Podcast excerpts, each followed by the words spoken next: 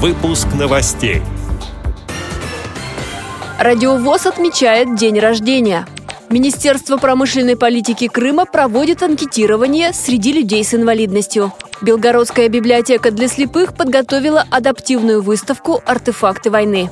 Представители ВОЗ примут участие в чемпионате и первенстве Центрального федерального округа по русским шашкам. Далее об этом подробнее в студии Анастасия Худякова. Здравствуйте! Радиовоз сегодня отмечает день рождения. Восемь лет работы в эфире. С каждым годом аудитория официальной интернет-радиостанции Всероссийского общества слепых растет. Нас слушают в более чем 50 странах мира. С днем рождения редакцию поздравил президент ВОЗ Александр Неумывакин. Восемь лет – это хорошая цифра. Цифра символизирует бесконечность, а значит и я желаю работникам радио ВОЗ – и всем слушателям нашим долго и долго и до бесконечности, безусловно, слушать, радоваться всем моментам жизни. И даже иногда бывает и негативно. Не всегда у нас все хорошо.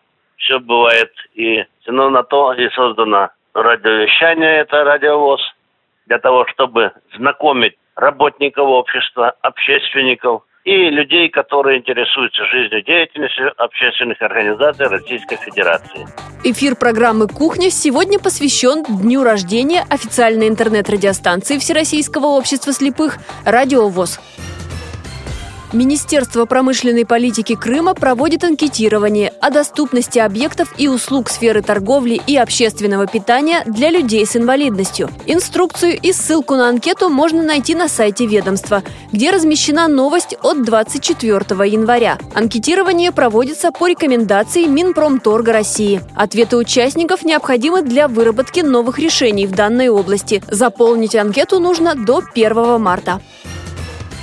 Белгородская библиотека для слепых имени Ярошенко подготовила адаптивную выставку «Артефакты войны». На ней представлено порядка 70 экспонатов. Среди них вещи солдат, каски, снаряды, коробка для пулеметных лент, посуда. На выставке побывали посетители с инвалидностью по зрению. Репортаж об этом подготовил местный телеканал «Мир Белогорья». Познакомиться с выставкой можно до 25 февраля. В библиотеке ждут всех желающих, особенно школьников.